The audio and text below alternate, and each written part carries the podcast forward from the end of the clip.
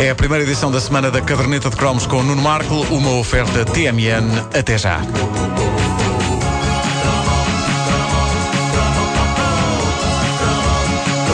Antes de começarmos este cromo, o tema uh, deste cromo, eu não sei se vocês sabem disto, mas uh, andam imagens minhas extremamente embaraçosas a circular pela net.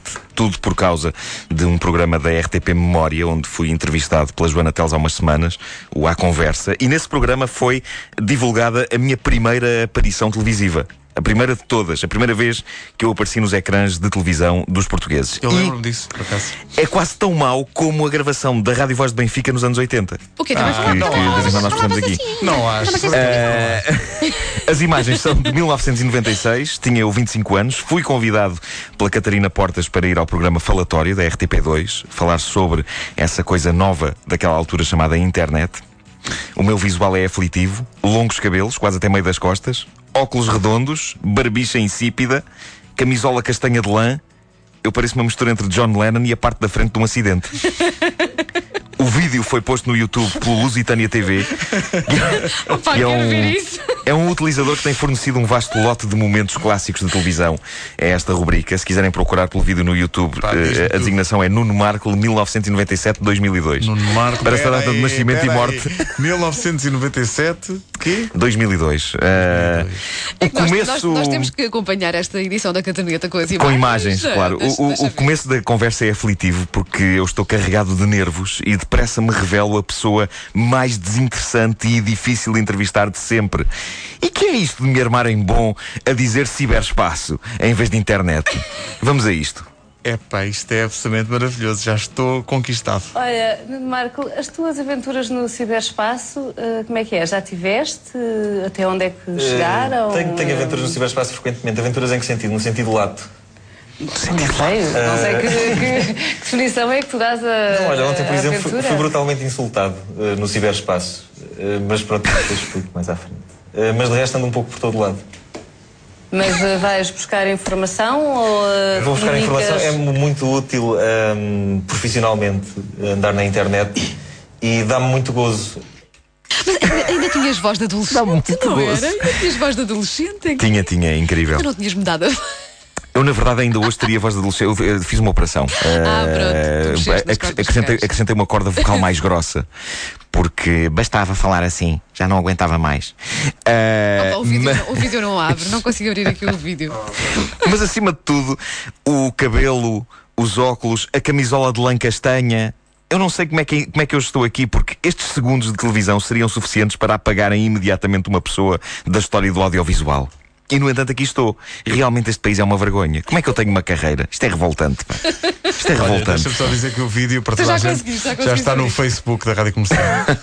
Exato. Bom, Mas tinha que ser. epá, É O-. Vamos ao tema do cromo de hoje, para desviar as atenções disto. Eh, os anos 80 foram decisivos para a implantação nas nossas vidas dessa instituição que dá pelo nome de Triângulos de Queijo. É pá, que maravilha. Sou E fanático. Havia duas marcas que se degladiavam pela simpatia do freguês. Num canto do ringue estava a vaca que ri. No outro estava o tigre. A minha relação com o queijo triangular foi algo complicada. Foi uma coisa que eu não aceitei de forma rápida e pacífica na minha vida. Nem toda a gente passou por esse processo complicado. Eu lembro-me que os triângulos de queijo eram, para muitos colegas meus da escola primária, um dos pontos altos do dia. Quando chegava a hora do lanche e se passava pelo ritual mágico de abrir a prata do queijo, puxando por um raio parte de uma tira vermelha que supostamente tiraria a prata toda de uma vez, coisa que, como todo o consumidor de queijo em triângulos sabe, quase nunca acontece. Sobretudo depois do queijo estar umas quantas horas dentro de um cesto de verga, a apanhar com o sol. Exato, aquilo que fica tudo a Eh, na guerra, vaca que ri contra tigre, que à partida parece uma luta desigual. É claro que um tigre dava cabo de uma vaca, acho eu. Acho eu. Acho que eh, mas, Espera, deixa-me situar. O tigre é a embalagem amarela, não é? Exatamente. Epá, e a vaca que ri, a famosa raca- vaca vermelha, Sim, sim, com sim. eh, brincos feitos com a caixa do próprio queijo. Ora bem, nesta guerra, vaca que ri, tigre, de que lado estava eu? Ora bem, uma criança sabia que tinha de estar com a vaca. Mas um rapaz, lutando pela sua credibilidade e masculinidade, queria secretamente combater pelas tropas do tigre. Ora, acontece que o queijo tigre, se vocês bem se lembram, não era para todos. Aquilo tinha um aroma forte à brava e praticamente abolia a fronteira que existia entre comer um triângulo de queijo e beber um shot de aguardente. Pelo menos era assim que o queijo tigre sabia ao paladar de um petis de 7 ou 8 anos. Aquilo tinha um sabor fortíssimo, o tigre. Era de facto uma experiência que eu achava que seria semelhante a engolir um tigre vivo.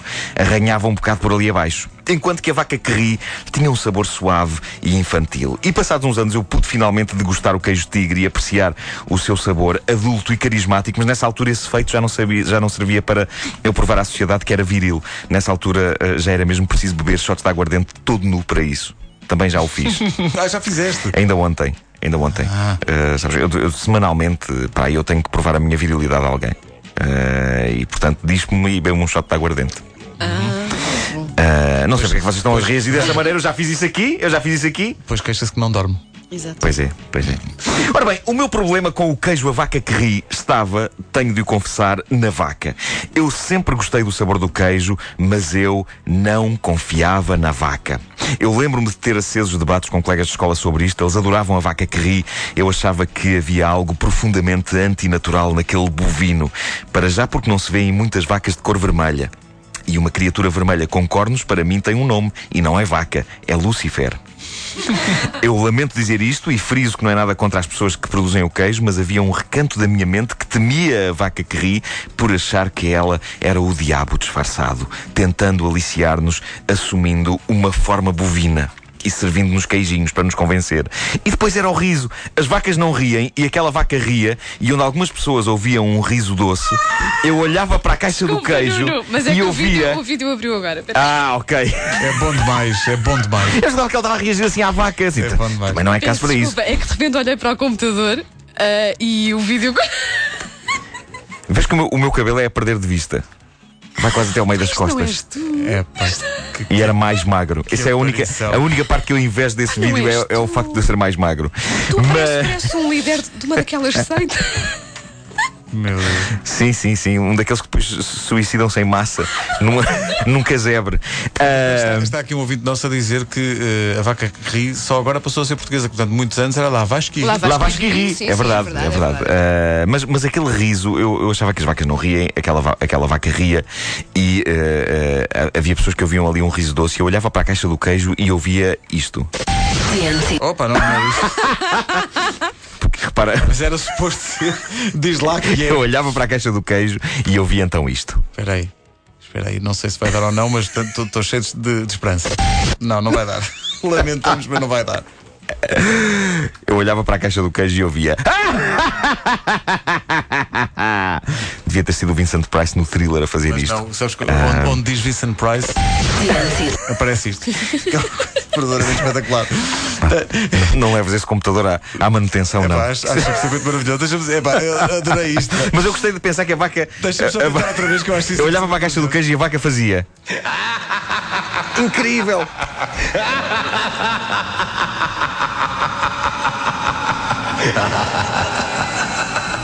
Isto é o que se chama uma piada que tanto, tanto fossangou, tanto fossangou, que, conseguiu acabou furar, por, por furar. Bom, o que é certo é que eh, durante boa parte dos anos 80 o queijo a vaca que ri era líder nos nossos gostos infantis. A vaca risonha só viu o seu domínio ameaçado quando, a dada altura da década de 80, uma fortíssima campanha publicitária convenceu a petizada da- era croma que eh, o que estava a dar agora era queijo amanteigado. Foram os anos de glória de um queijo chamado Queru, da marca Eru. Ah, Lembram-se? Tinha como melodia publicitária a expressiva cantilena Quero, quero da Eru. Oh, pá, Mas era eu adorava esse queijo. A Adorava letra. isso. Também eu, também eu, sim, Adorava sim. isso. É- Era incrível a quantidade de jingles publicitários dos velhos tempos que uma pessoa armazena na mente. Ou na altura se faziam melhores melodias para publicidade, ou sou eu que vejo hoje pouca televisão, porque eu não sei nenhuma música de anúncio de hoje em dia. Pois E, é, no na entanto, sei. É verdade. Olá, cá estou o briso contínuo, Sim. etc.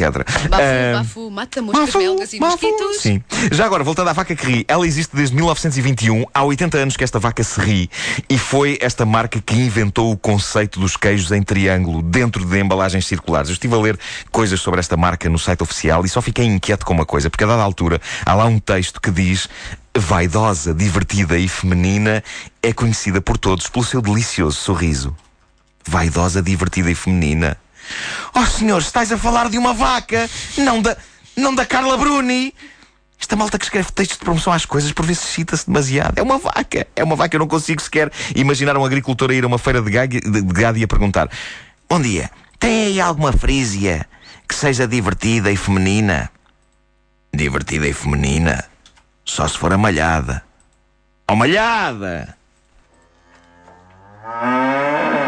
Ah! Tão sexy.